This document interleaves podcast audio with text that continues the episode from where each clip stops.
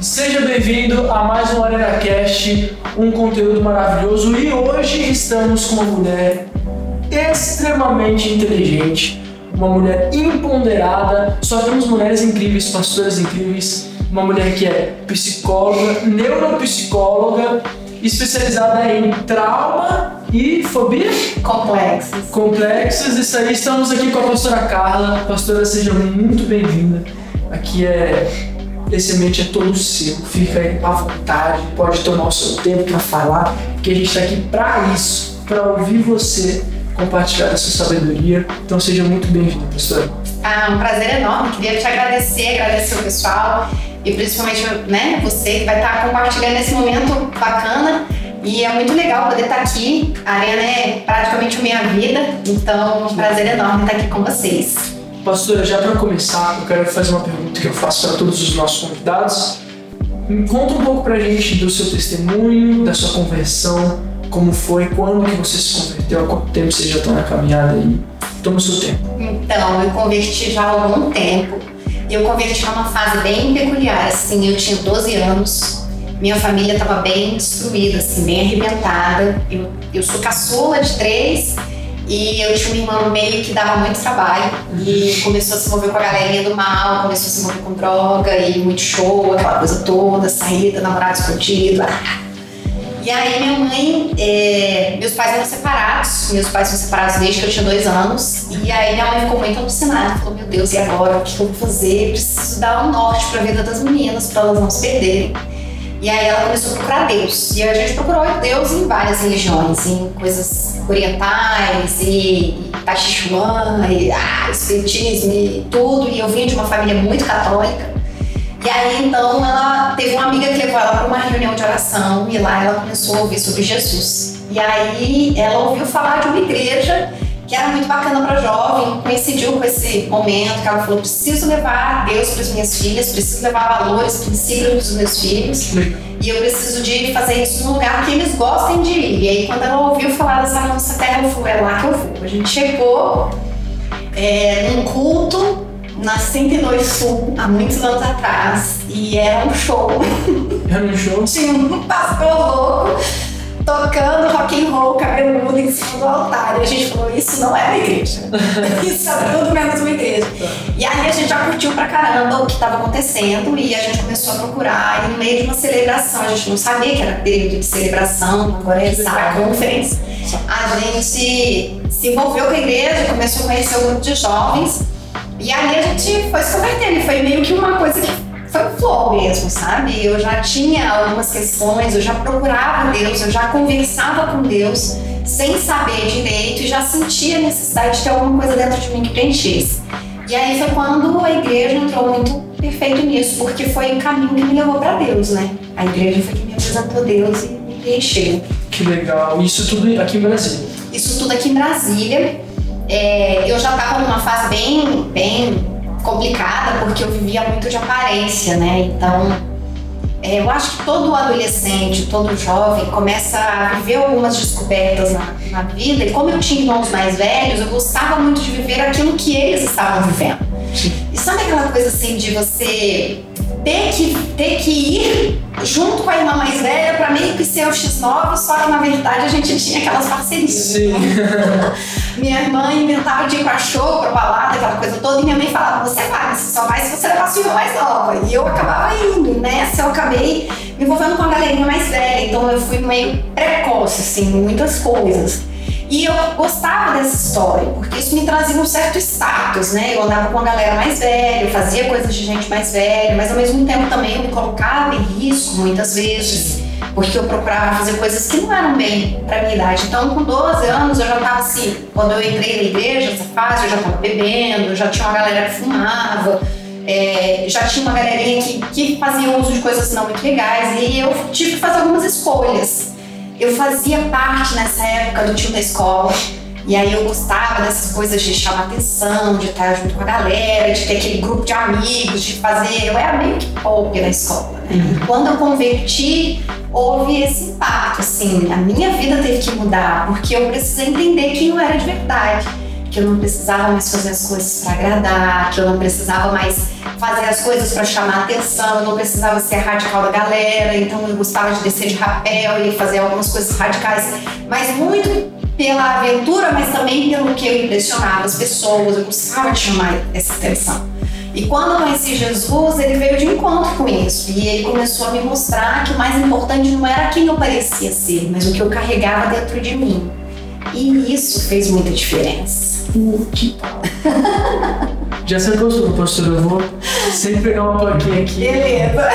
Toda Vamos de vez. plaquinha. Vamos de plaquinha a todo momento que você fala algo especial. Eu acho muito lindo. Isso pode continuar.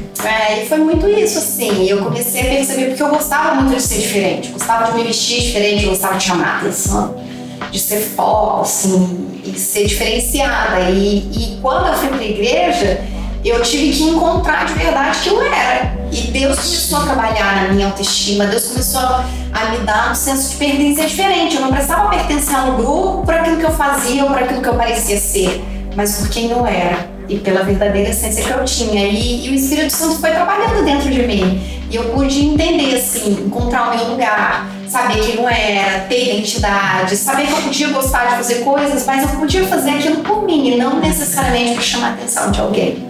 E foi muito legal, foi uma descoberta muito bacana.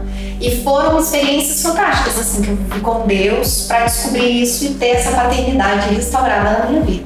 Que interessante isso, de verdade, porque é, você falou no momento que você tinha atenção dos, da- das pessoas da escola, dos seus amigos, colegas, porque você agradava eles com o seu estilo de vida. E a partir do momento que você mudou o seu estilo de vida, você deixou de agradar eles, consequentemente você perdeu a admiração que eles tinham por você, né? E eu vejo que na minha geração, a galera da minha idade não entende que quando você entra na igreja, quando você se converte, você deixa de agradar o mundo. E hoje a- a- as igrejas modernas elas pregam para agradar o mundo. Exatamente. E na Bíblia fala que é impossível agradar o mundo agradando a Deus e vice-versa. Então, é, eu quero que você me, me fale um pouco da dica que você tem para os jovens, né, que querem muito agradar o mundo e ao mesmo tempo agradar a Deus. E como que você lidou sabendo que você estava desagradando o mundo, porém com a sua decisão agradando a Deus e permaneceu. Então, a primeira coisa que eu tive que entender era o que era verdadeiro em mim, né? E, e o que não era verdadeiro, o que era falso, o que era fake, que era montagem, porque eu era uma pessoa viciada em me agradar. E existe, né, isso. Hoje, eu, eu, enquanto psicóloga, trabalhar, trabalhei muito tempo isso no consultório com os meus pacientes, né? E até hoje trabalho. É, são as pessoas que são viciadas em me agradar, elas ficam presas, elas ficam meio que refém, né? E eu tive que entender que, que o viciado em agradar precisa parar de viver uma grande mentira. E, e parar de viver essa mentira foi, foi muito libertador. Às vezes as pessoas ficam assim, nossa, eu não vou mais fazer isso, mas o que, que eu vou ser? Quem que eu vou ser? O que, que vai ser da minha vida agora? O que, que eu faço? E agora? Que que... A pessoa fica meio lado. Eu fiquei meio assim, sem saber o que, que eu ia fazer, como que eu me portava, como que eu me falava, porque eu não tinha um referencial mas que era bom, que eu entendia que os referenciais que eu tinha estavam meio que estragados, eram fakes também, não eram reais. E a gente vive isso muito com, com o boom da internet, com o Instagram, com o TikTok e tudo. As pessoas vivem muito numa coisa que é fake, né? Mostram o que querem. E a grande verdade é que a maioria delas não são exatamente aquilo. Tem uma pesquisa que fala que quando a pessoa vive se comparando, ela tem uma incidência muito maior de, de, de ter um, um estágio de depressão. E aí hoje a gente tem uma grande quantidade de jovens, de adolescentes, de pessoas mais, mais novas que começam a viver meio perdidas com essa sensação de depressão mesmo, com a tristeza profunda dentro delas, porque elas olham para si, elas não se sentem adequadas, elas não acham que elas podem ser alguma coisa, ou elas perdem essa referência. O que, que me ajudou a sair desse estágio? O que, que me fez mudar? Primeiro foi meu relacionamento com Deus.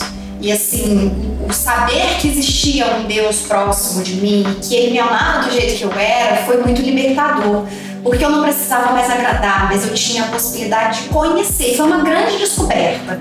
Descobrir quem eu era, descobrir o que eu gostava de fazer de verdade, não me preocupar com a opinião dos outros. E eu precisei viver isso muito tempo. Foi um grande treino. E às vezes a gente escorrega. Por várias vezes eu voltei nesse estágio e Deus me lembrava: eu te tirei daí, você não precisa mais voltar. Forte, calma, sensacional. Timing da plaquinha sensacional. Uau! Top. E foi realmente uma descoberta sensacional. E quando Deus começou a fazer essa transformação, eu precisei fazer escolhas todos os dias. Todos os dias eu acordava e falava: hoje vai ser um dia para eu é, viver isso, esse novo. A Bíblia fala que as misericórdias do Senhor se renovam a cada manhã. E eu, eu tomei posse disso. Todos os dias era uma nova oportunidade, todos os dias era uma nova aventura, todos os dias era uma grande chance de fazer e de ser aquilo que eu não tinha sido, que eu não tinha feito. Então, quando eu dava aquelas escorregadelas ou eu fazia alguma coisa que não era legal, e o Espírito Santo me incomodava e até mesmo eu me sentia triste por aquilo que eu tinha feito, eu, eu me perdoava, eu pedia perdão para Deus e eu levantava a cabeça e recomeçava. E é isso que eu faço até hoje, quando às vezes eu faço alguma coisa que não é legal. Até hoje eu faço alguma coisa que eu erro, não é legal e não tá bacana e eu me dou essa oportunidade de recomeçar. Né? Isso foi muito bom. Além disso, o que, que me fez é, enxergar e ter parâmetros, ter parâmetros dentro da igreja e ter um líder com quem eu pudesse conversar e confiar nele para ser verdadeira, para abrir meu coração, para ser uma pessoa que eu pudesse aprender e ela pudesse falar, Carla, isso não, não parece tanto com você. Talvez tenta isso aqui, tenta aquilo ali, vamos ver isso aqui, vamos conhecer. E Deus foi construindo comigo uma relação. É, é como se a gente costurasse dois tecidos. A gente uma relação de confiança. Confiança é tecer confio. É uma coisa que você vai costurando você com Deus. E você passa ser, ele passa a ser tão parte de você que você passa a confiar nele e você começa a aprender dele todos os dias. E a última coisa, parar de olhar para o lado. Eu decidi não olhar mais para o lado e não me comparar mais às pessoas. O mundo exige muito que você se compare. O mundo fica o tempo inteiro falando: ah, mas olha assim, fulano, ah, mas olha ciclano. E eu decidi parar de me comparar. Os referenciais que eu tinha para olhar para frente eram pessoas que estavam em estágio melhores do que o meu, que eram pessoas que tinham um relacionamento mais forte com Deus do que eu, que eram pessoas que caminhavam com Deus. Então acho que essas três coisas foram essenciais para mim. Caramba, que forte isso. É muito. Eu fico muito admirado porque realmente é. é eu, já falei isso não em todos os podcasts, mas eu já falei em alguns que às vezes a gente tem tanta facilidade em depositar nossa confiança em quem a gente não conhece. A gente deposita nossa confiança em um blogueiro que fala de Jesus, a gente deposita nossa confiança em um cantor que canta bonitinho, que fala de Jesus no Instagram. E às vezes a gente não deposita nossa confiança no nosso líder que está lá, se sacrificando é, e dando literalmente o seu tempo, o seu dinheiro, sua vida, tudo em prol Daniel, sabe Isso. aquela coisa assim? Parece que é bom demais pra ser verdade. Uhum. Então parece que o fato daquela pessoa gostar tanto de mim ou se doar tanto pra mim tem alguma coisa errada. Eu não posso ter algo de bom. Não pode existir uma pessoa que se importa comigo de verdade. Então eu tenho que querer estar perto de pessoas que não gostam de mim, eu tenho que querer é, estar num grupo que eu não faça parte de verdade, eu quero de repente me importar com uma pessoa que não é legal. É bem isso que você está falando. É, isso é, é muito legal conversar com uma psicóloga, porque ela sempre dá umas sacadas que você fala assim, cara, ó. Acho muito, muito interessante. Por muito tempo eu tive um sonho de ser psicólogo. É, só que, só que aí eu não consegui concluir esse sonho porque é, eu tive uma experiência com Deus onde eu tomei a decisão de focar na, na, na carreira musical, no ministério e, em ser, se um dia Deus quiser, é, empresário, etc. Mas o que eu realmente admiro muito é porque você tem essa facilidade, isso é uma pergunta é, que eu quero fazer para você especificamente por causa disso, uma facilidade de enxergar o caráter de uma pessoa através dos comportamentos, das reações dela. E o que, que você acha que na minha geração todo mundo tem em comum no seu caráter? Você liderando jovens, você você já foi, não tô falando que você não é jovem, mas você já teve, de- você é jovem, você é jovem, pelo amor de Deus, né? Não, eu entendi. Mas você já teve 18 anos, você, principalmente porque você se converteu nova, então você passou por essa idade sendo cristã, né? Então, o que, que você vê hoje na minha geração que está muito evidente, que é algo que é negativo, algo negativo que infelizmente é uma marca dessa geração. Então, uma coisa que eu vejo, assim, é, que é até triste ver é que as pessoas se tornaram superficiais. Eles chamam de relacionamentos líquidos.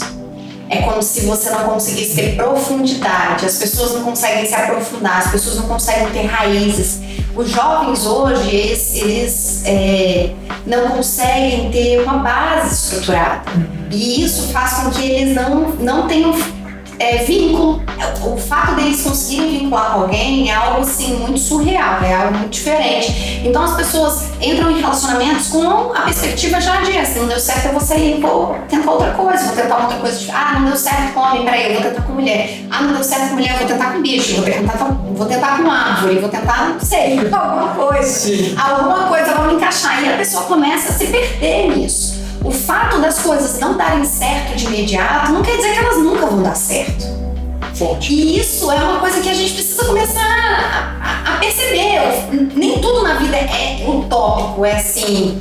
É sonho de princesa, é Disney. Sim. Nada contra a Disney, gente. Eu amo a Disney, mas é algo fantasioso você falar assim: ah, não deu certo, as coisas precisam dar certo de cara. Não, as coisas não dão certo de cara. A gente tenta e a gente não vai conseguir. Ninguém aprendeu a andar de bicicleta na primeira tentativa. Ninguém montou na bicicleta e pau, eu sou aquele é bike cross da vida, né? Não, não é. Eu sou uma pessoa que eu vou fazer uma vez, vai dar certo mais ou menos, vai dar mais ou menos certo. Eu cair, vou aprender, vou levantar, vou tentar mais uma vez. E tudo na vida é assim. E as pessoas esqueceram que isso acontece. E elas desvinculam de uma forma muito, muito rápida. Ou talvez o medo delas se relacionarem, delas se envolverem, delas acreditarem. É tudo tão fake hoje em dia que acreditar que alguma coisa é verdade é muito difícil.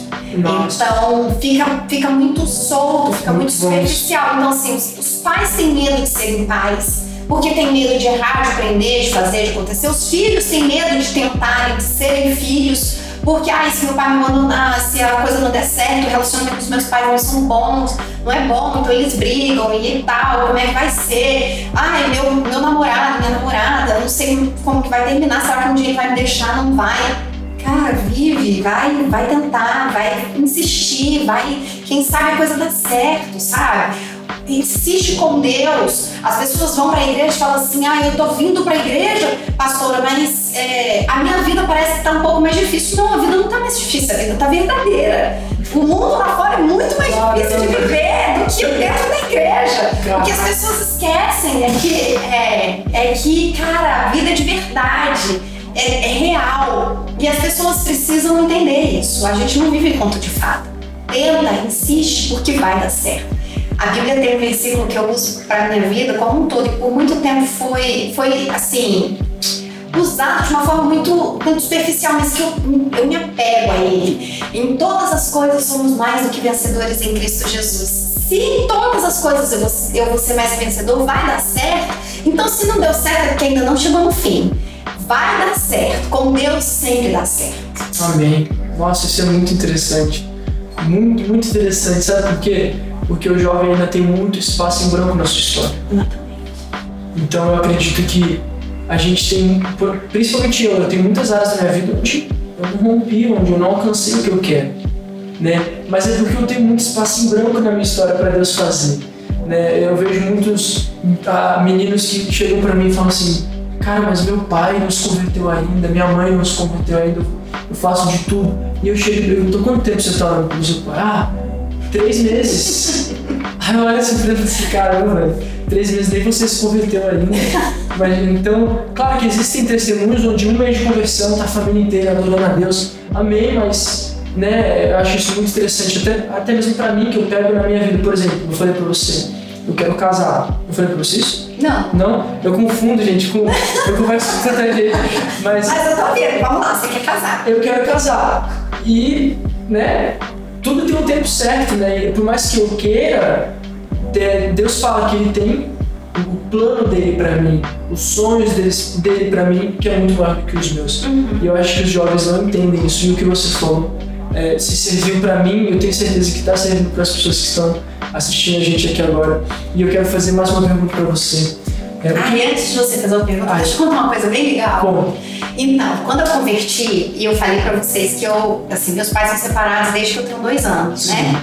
E aí eu converti, eu falei, cara, agora é minha chance. Não, uau, Deus vai entrar na vida do meu pai, vai mudar a vida dele. E aí, bem em cima disso que você estava falando, eu comecei a orar pelo meu pai, pela vida dele, ele vai converter e tal. E aí, às vezes, eu ligava para ele e a gente tinha o telefone, mas meu pai era tão desligado assim da, da, gente que assim, ele passava anos sem ter contato com a gente. Era uma coisa meio surreal. Eu conto as pessoas assim, acho super estranho. Mas era bem isso mesmo. Teve época de passar dois, três anos sem a gente ser um oi. Não sabia nem se estava vivo. E aí eu comecei a ligar pra ele quase toda semana e falava, e aí pai, como é que você tá? É, que bom que eu tô te ligando, tô com saudade, quero dizer que te amo. nas primeiras vezes que eu ligava pra ele, ele falava, ah, tá bom. Aham, uhum, tá bom. Tchau. E desligava. E ele é um cara que ele não tinha muita afetividade, ele não dava conta de falar. Então eu ligava falava que amava, tava com saudade. Nas primeiras vezes eu ficava super frustrada. Ai, caramba, meu pai não tem amor nenhum, porque sofria, é difícil. Mas eu continuei orando e eu falava: meu pai vai converter, meu pai vai converter, meu pai vai converter. E depois de cinco anos orando todos os dias pela vida dele, jejuando algumas vezes, ele converteu, me ligou que ele falou: Minha filha, encontrei uma igreja. Ele chegou bêbado em casa de uma farra e ele ligou a televisão de madrugada. De madrugada sempre tem uns programas, né? Sim. E aí ele tava assim, ele tava numa bad total. Tinha feito uma de besteira, entrou bêbado em casa. Quando ele ligou a TV, tava um pastor pregando. E aí, naquele momento, ele entregou a vida dele para Jesus e decidiu procurar uma igreja. Na casa, em frente onde ele morava, tinha uma igreja mais tradicional, mas ele foi para lá. Eu falei, cara vai ser minha chance, vai virar o pai que eu nunca tive, vai ser maravilhoso e tal. E não foi assim. Não. Não. E aí eu falei, cara, será que Deus não transformou também? E Deus virou pra mim e falou assim, cara, cada um fez a sua escolha. E ele fez a escolha dele. A minha pergunta para você é o que, que você vai fazer com isso? Porque, por mais que você tenha orado, você orou para que a minha vontade acontecesse ou para que as coisas acontecessem da tua forma? Ai, calma aí. Não, Gente, não, isso aqui não. Aleluia. Essa é aleluia, aleluia, tá certo aqui. Continua. E aí eu falei, cara, é verdade. Eu tenho que dar oportunidade pro meu pai ser quem ele é. Eu aprendi a ser quem eu sou. E eu, eu comecei a entender isso, qual é o meu lugar em Deus. E ele vai ter um relacionamento dele com Deus. E eu precisei entender isso. E depois de, de vários anos, ele com idas e vindas, ele abriu mão depois de viver com Deus e voltou. E, e a gente tem um relacionamento que é possível, não é perfeito, mas é possível. E as coisas não aconteceram perfeito, mas nem por isso eu abri mão de Deus. Não, e nem por isso Deus deixou de ouvir ou de atender a minha, a minha oração. Eu estava orando para que a coisa acontecesse e uma mudança aconteceu de fato. Não foi perfeita, mas é possível. E trouxe restauração depois para minha vida. E eu consegui entender o que foi o plano de Deus, mas para isso você confiar em Deus. Caramba, top demais isso aí. É, é, é, o que você falou sobre a vontade de Deus. Eu acho que eu já passei por isso. Que eu cheguei e falei assim, Deus, se for da sua vontade, que aconteça, e não é. E eu segui não, minha vida. Errou, né? Eu falei, não, então peraí. Não, então peraí. Então, então não é bem assim, sabe? Tipo assim, se for da sua vontade, Deus, falar não, mas se você falar não, eu vou, vou fazer do mesmo jeito. Né? E eu acho que isso. É a vontade que a gente tem, né? É, é, e isso é muito falta de maturidade.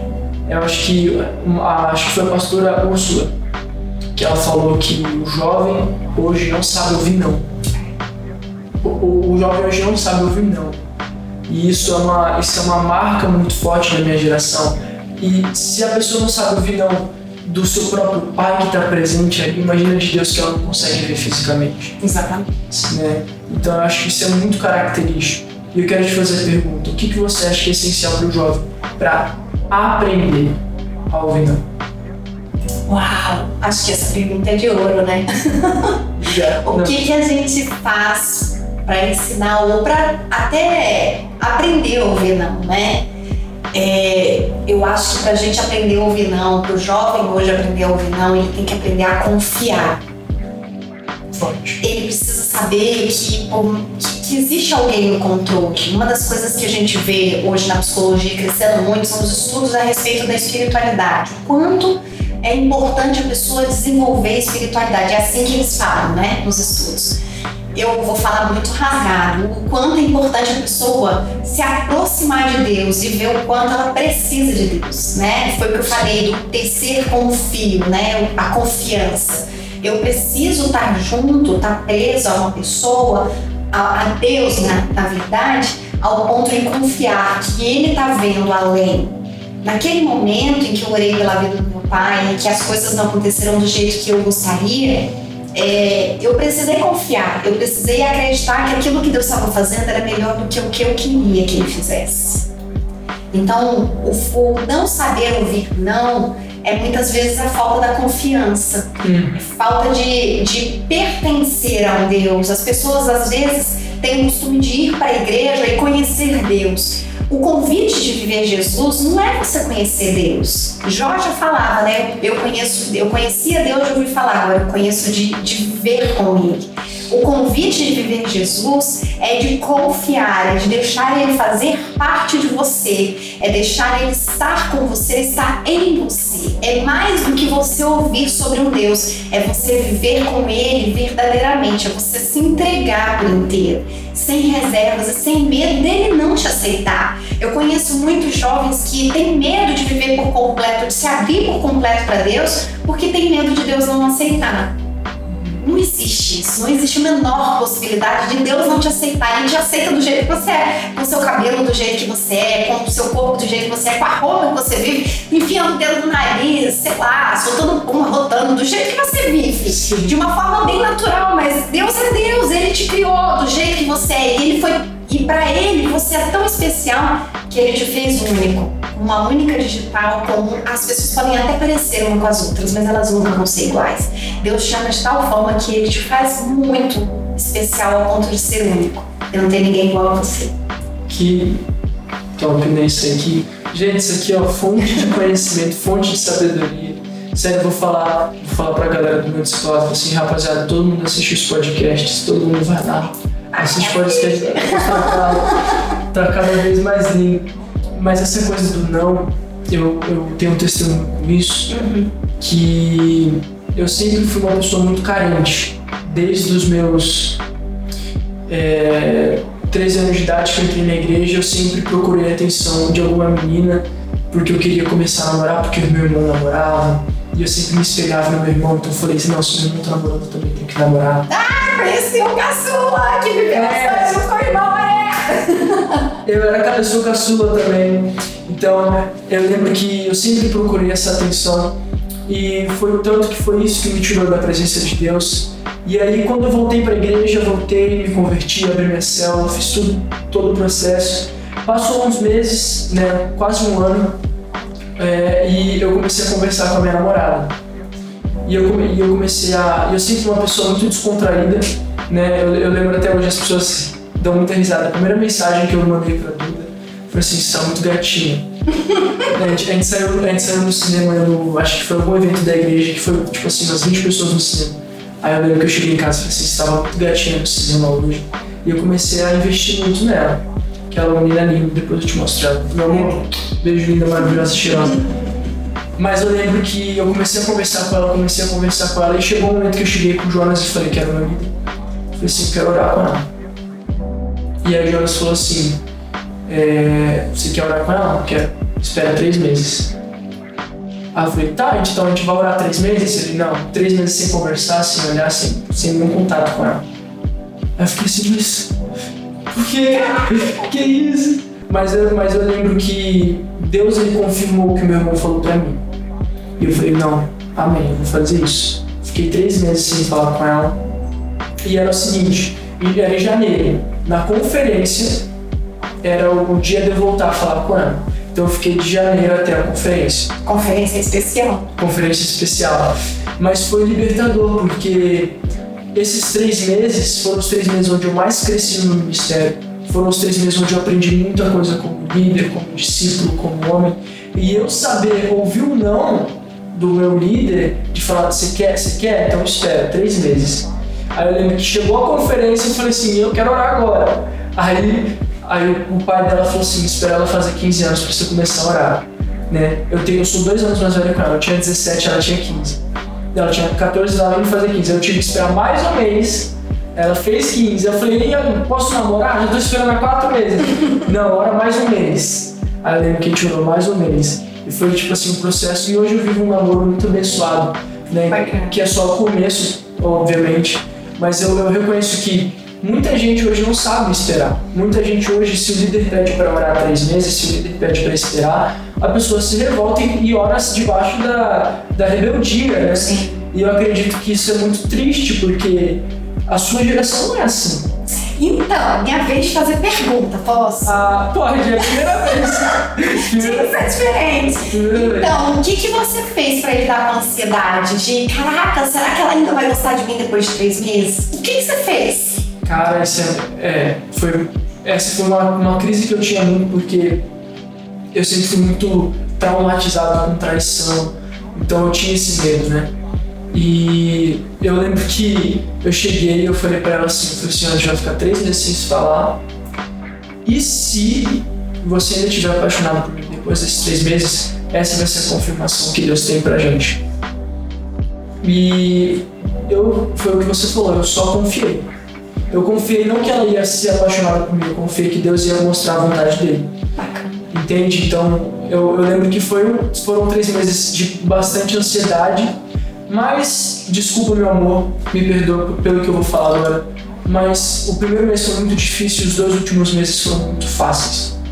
Eu não senti nenhuma ansiedade, eu não senti agonia, porque eu aprendi a confiar. E eu falei assim, sabe, Deus ele tem o melhor pra mim.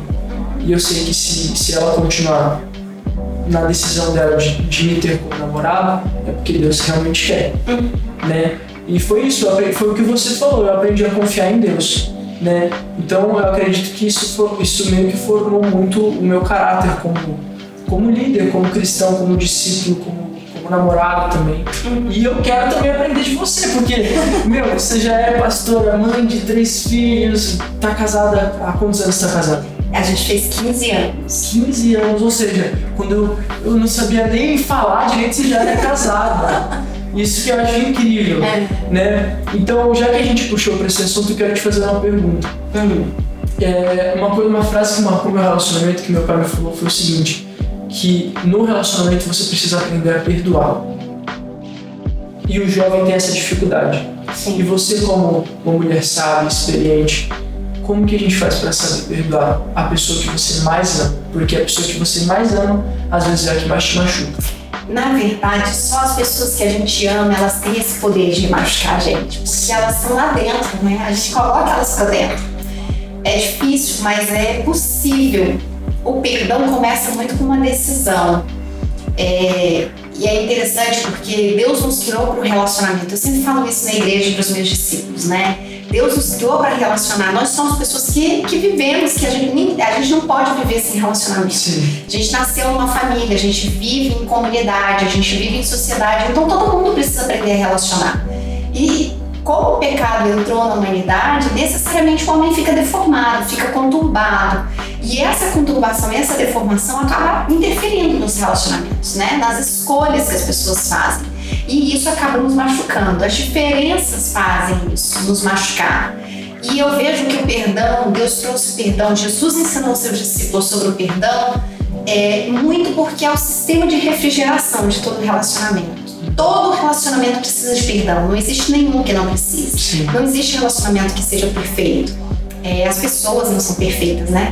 Então, e, e se a pessoa não sabe perdoar, não decide perdoar, se ela se, se aprende, se amarra na mágoa, ela não vai dar conta de caminhar, ela não dá conta de deixar o relacionamento e ir para outros estágios. É igual escola mesmo, a gente vai aprendendo, vai passando o ano e os estágios vão subindo. Então, para a gente passar para as próximas etapas, a gente precisa aprender e resolver bem aqueles momentos que a gente viveu.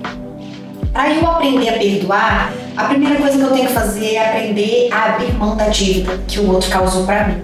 Nossa, isso é muito bom. Então eu preciso abrir mão mesmo. Eu preciso. Eu, eu, eu racionalmente entendo. Por exemplo, eu tô aqui com você, se você faz alguma coisa que me machuca, você me causou uma, uma, uma dívida, vamos colocar assim, você tá em dívida comigo. Eu preciso pegar essa dívida que o Daniel causou no nosso exemplo e abrir mão dela. Eu preciso parar de cobrar essa dívida e devolver para ele essa nota promissória. São notas promissórias mesmo que a gente faz. Eu preciso decidir não cobrar mais essa conta que você tem comigo.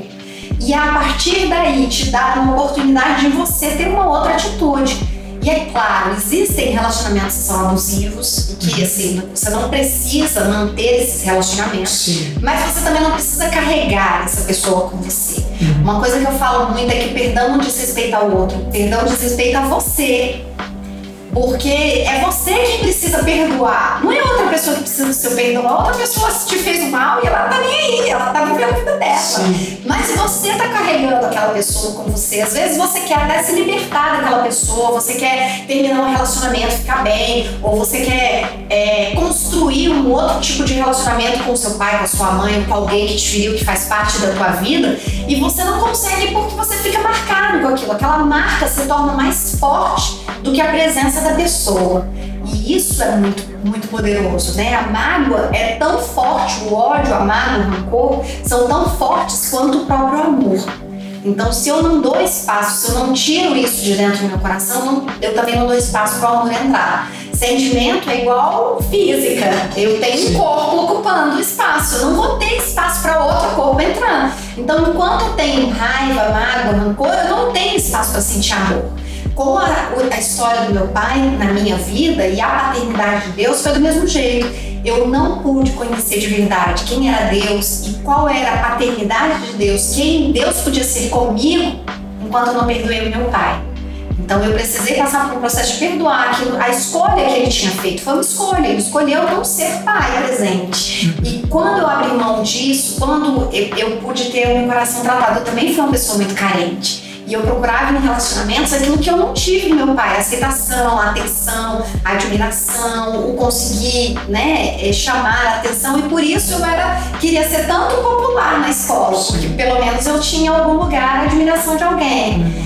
Quando eu perdoei meu pai, quando eu passei por esse processo e entendi que ele fez a escolha, mas a minha escolha não precisava ser vinculada com a escolha dele, eu consegui permitir que Deus entrasse no meu coração e o amor de Deus pudesse curar a minha vida. Então, aquilo que eu não tinha recebido do meu pai, hoje eu recebo infinitamente mais de Deus todos os dias. Nossa, isso é muito renovador, assim, né? Tô falando que tô tendo vários individuais ao mesmo tempo, vários pastores e bispos diferentes. Imagina! Tá sendo muito, muito, muito incrível. Isso é uma experiência bizarra de boa. Mas, então o perdão é essencial para o nosso desenvolvimento. É, sem o perdão você não vai pro próximo estágio. Não vai. E você precisa decidir. Perdão você não sente vontade. Ninguém sente vontade de falar sexo a vida, eu tô em paz, relaxa. Aham. Porque a pessoa te machucou, você não quer fazer isso, mas é uma decisão. Eu decido não continuar alimentando aquele sentimento de raiva, de dor, de mágoa dentro de mim. Sabe o que é interessante? Eu acho que você como psicólogo pode falar isso também. O ser humano ele começa a entender coisas na vida que a Bíblia falou lá 5 mil anos atrás. Né? Sim. A gente pega e a gente fala, não, porque o perdão ele liberta você, isso, ah, porque, sabe, coisa que na Bíblia fala. Sim. né? E eu acho isso incrível.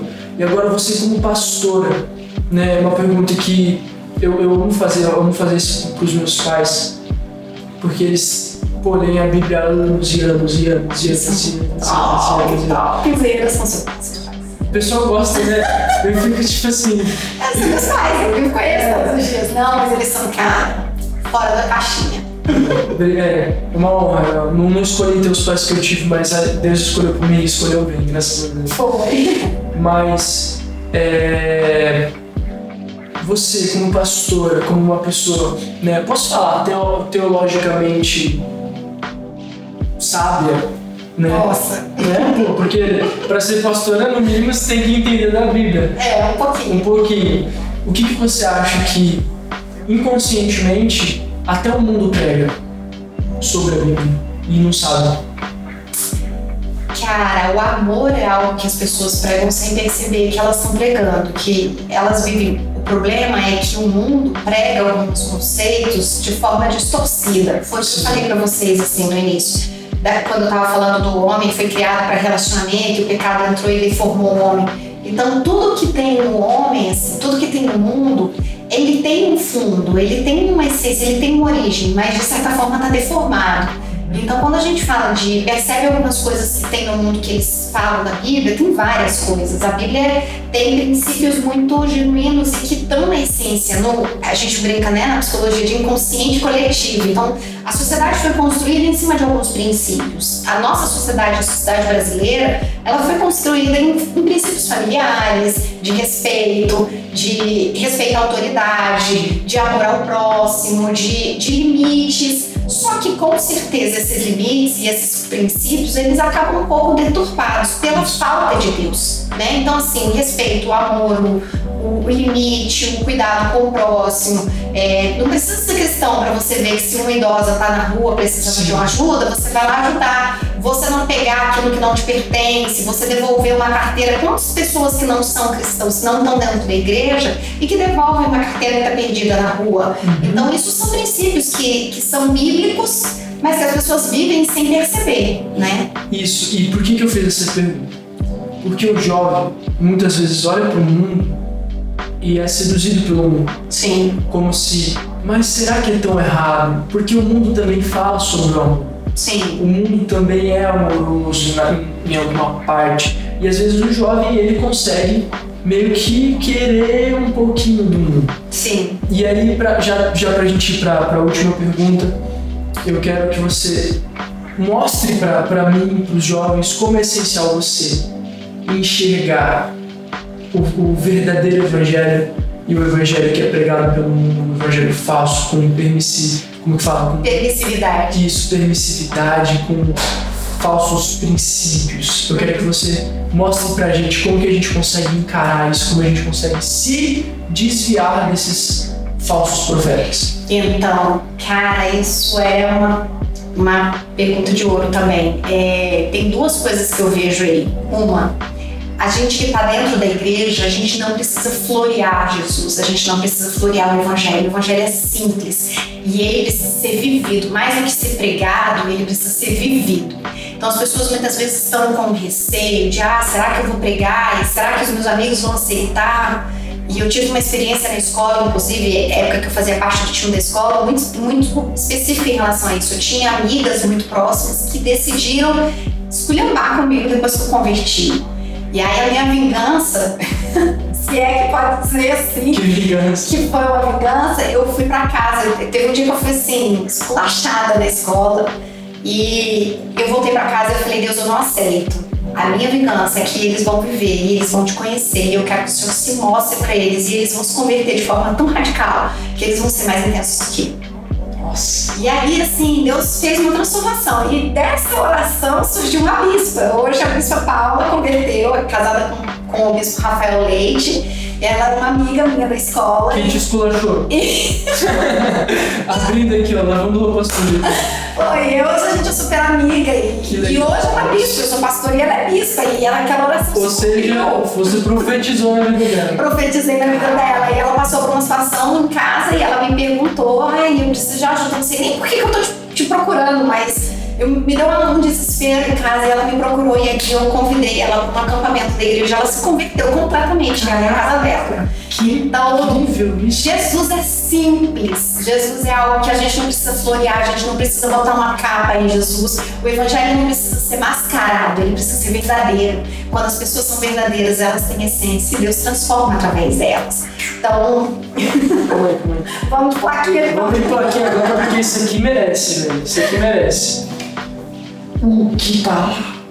É, beijo, Paula, grande amiga. Hoje está lá em Salvador, tá? É bispo da Bahia, que tá coordenando a região e é um prazer, assim. A gente sempre se fala, a gente conta esse testemunho, tanto ela quanto eu. como um testemunho de incentivo. Então, assim, se você passa por situações... Dá um filme também, né? A Ouça Nossa Terra Produções. Ah. Isso aqui é incrível. É, e foi muito legal. E, de fato, ela converteu, levou Jesus para dentro da casa dela, os pais dela se converteram. E, assim, ela viveu uma grande história de transformação na vida dela. Então, é, primeira coisa que eu acho, assim, para de florear Jesus, para de mascarar Jesus. Jesus é verdadeiro. E ele transforma. E o evangelho é mais atual do que nunca né? Eu não preciso, ah, tem muito tempo, é careta. Não, o evangelho é mais atual do que nunca. E a segunda coisa, assim, é, que eu acho que é, que é uma coisa que é muito importante é a gente parar de, de querer viver aquilo que os outros dizem que é bom. A gente fica esperando viver exatamente para querer agradar as pessoas, uhum. é, aquilo que elas acham que é bom, que é coerente. Então, assim, estabelece princípios. A Bíblia diz, né? Não remova os marcos antes estabelecidos. Para de querer inventar moda. É, santidade é santidade. Para de querer dar jeitinho e relativizar as coisas. Amém. Eu né?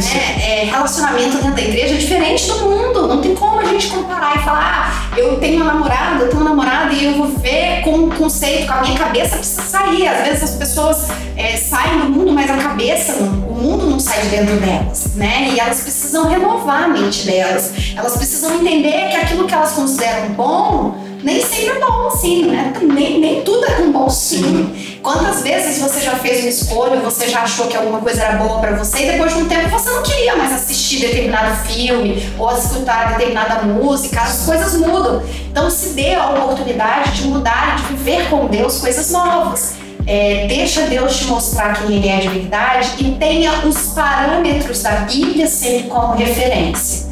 Se você não. Ah, eu estou perdido, ah, eu não sei se isso é bom ou ruim.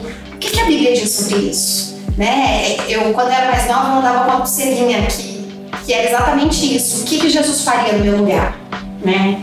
E vale muito. Escreve no teu braço, escreve na tua mão, até sei lá onde você quiser, o que Jesus faria nesse momento. Né? E isso me ajudou e me livrou de muita furada. Muito incrível isso, muito incrível, muito incrível. Nossa, que bênção. Eu achei isso maravilhoso, pastor. Eu tô achando, eu tô achando maravilhoso essas conversas. Eu não quero que acabe. Eu quero ficar aqui três horas, quatro horas conversando. Ih, se deixar a gente vai. Se deixar, a gente só, só acaba amanhã. Pastor, eu quero te agradecer pela sua presença aqui. Te agradecer por todas as coisas que você compartilhou com a gente.